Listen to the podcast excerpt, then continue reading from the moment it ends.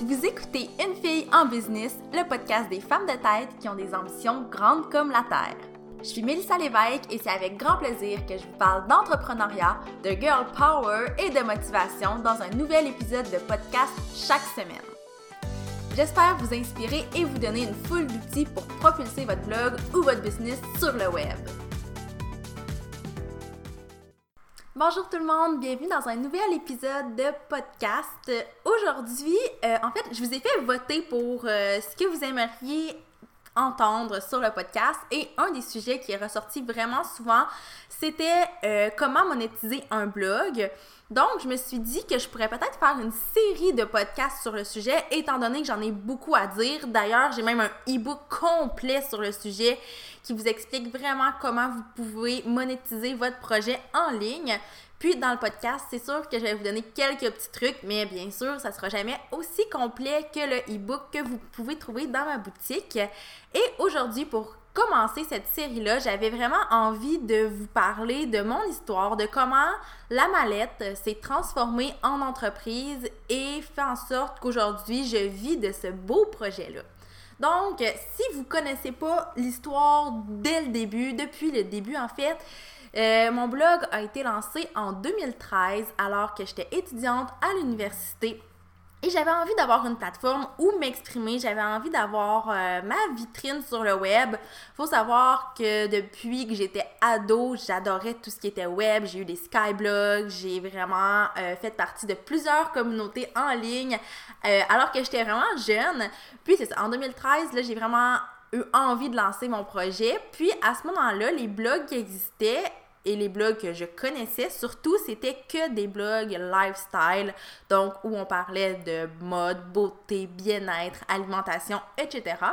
Donc, la mallette était un de ces blogs lifestyle où on parlait de ces sujets-là. Je me suis même entourée d'une belle équipe de filles qui écrivaient avec moi. C'était super cool parce que ça rejoignait mes intérêts d'étudiante à ce moment-là. Donc, j'ai blogué pendant euh, un bon bout en n'ayant aucune idée que ce projet-là allait pouvoir un jour devenir mon gagne-pain parce que si on se, on se reprojette en 2013, c'était pas vraiment connu le fait qu'on pouvait monétiser un blog. Donc, je le faisais vraiment que pour le plaisir. C'était vraiment juste un passe-temps qui me permettait quand même d'aller chercher une expérience en communication, que ce soit pour la rédaction, pour créer des visuels, euh, pour contacter des agences. Donc, j'ai beaucoup, beaucoup travaillé avec des agences euh, dès, dès le départ. Donc, ça m'a permis de voir comment ça fonctionnait un peu en agence. Bref, c'était une super belle expérience. Puis en 2016, ça faisait un petit, euh, ça faisait quelques mois en fait que j'avais terminé mon bac et j'étais adjointe aux promotions dans un centre commercial. Donc je m'occupais de tout ce qui était réseaux sociaux, communication, placement publicitaire, événements, etc. Puis à ce moment-là, je continuais d'alimenter mon blog, mais je trouvais que c'était plus ce que c'était auparavant. Mes intérêts avaient changé, mon mode de vie avait changé, puis je m'intéressais un peu moins à tout ce qui était mode, beauté, bien-être, alimentation, etc. Ça a toujours été des sujets qui m'intéressaient quand même, sauf que c'était plus au point de vouloir en parler sur cette plateforme-là. Puis j'ai réalisé que les articles que moi je préférais écrire et que ma communauté préférait lire, c'est quand je partageais un peu les coulisses de la vie de blogueuse, comment ça se passait quand on avait un blog. Donc j'ai décidé de revoir complètement la ligne éditoriale de mon blog pour axer sur justement le blogging, l'entrepreneuriat, euh, le marketing, les réseaux sociaux. Et c'est là que tout a changé. Ce virage-là a été crucial dans mon parcours parce que c'est aussi à ce moment-là que j'ai réalisé qu'il y avait du potentiel de transformer la mallette en entreprise. C'est là aussi que j'ai vu d'autres blogs se transformer en entreprise puis que j'ai compris que c'était possible pour moi de le faire. Donc, après seulement quelques mois, j'ai commencé à décrocher des, euh, des petits mandats ici et là en rédaction, en gestion de communauté, création de contenu pour des entreprises. Puis, euh, en septembre 2016, j'ai eu suffisamment de contrats pour quitter mon emploi à temps plein et me consacrer uniquement à ça. Là, il faut comprendre qu'à ce moment-là, le blog était toujours pas transformé en entreprise, puisque oui, j'étais travailleur autonome, je travaillais de la maison, mais ça n'avait pas vraiment rapport avec la mallette. Euh, les contrats que j'obtenais, était un peu des conséquences à la mallette parce que les gens me découvraient de cette façon-là. Euh, ça me servait un peu de portfolio, sauf que moi, je considérais pas ça comme une entreprise.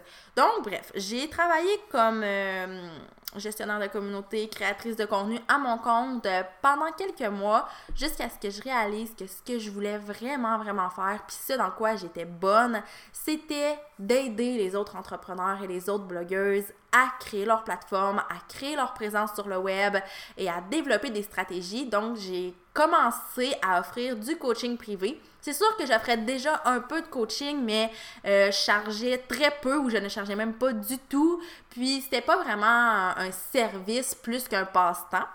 Donc là, à ce moment-là, j'ai vraiment décidé que ça allait devenir un service. C'est aussi à ce moment-là que j'ai décidé de greffer des produits, donc des e-books. Euh, il y a eu vraiment une grande série de e-books présentement dans ma boutique. Ils ne sont plus tous disponibles parce qu'il y en a qui, à mon avis, sont beaucoup moins pertinents aujourd'hui. Donc, j'ai préféré les retirer. Mais euh, je vous dirais que dans toute l'histoire de la mallette, je crois qu'il y a eu environ euh, 8 ou 9 e-books qui ont été écrits et vendus euh, j'ai aussi ajouté des formations et j'ai développé vraiment plusieurs projets connexes au blog pour faire en sorte que je générais des revenus avec la mallette et que la mallette n'était plus seulement un blog mais devenait une entreprise. Donc pour ceux qui se questionnent comment je vis de la mallette aujourd'hui, ben c'est vraiment principalement par le coaching privé que j'offre aux entrepreneurs et aux blogueuses, mais aussi avec les produits passifs donc formation, e-book euh, et outils.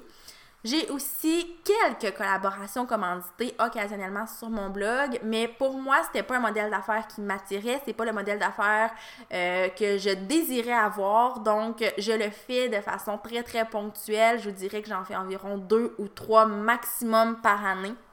Euh, je fais aussi beaucoup d'affiliations. Donc, j'ai des liens affiliés chez des compagnies que j'aime et que je consomme réellement, des compagnies que j'endosse à 100%.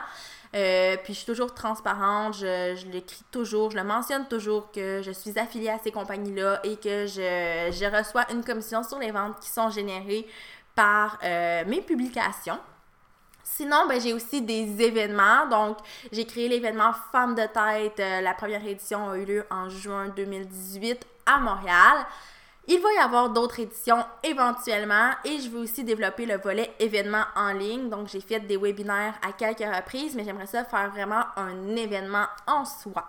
Donc, c'est plusieurs sources de revenus qui font en sorte qu'aujourd'hui, je peux dire que je vis de la mallette et que c'est mon entreprise et que je tripe vraiment à faire ce que je fais. Puis ce qui est cool avec ce modèle d'affaires-là versus le modèle où on vit uniquement de collaboration commanditée, c'est qu'on a vraiment beaucoup plus le contrôle sur euh, les rentrées d'argent et c'est possible de le faire même si on débute, même si on a une petite communauté. Euh, moi, j'ai une très belle communauté.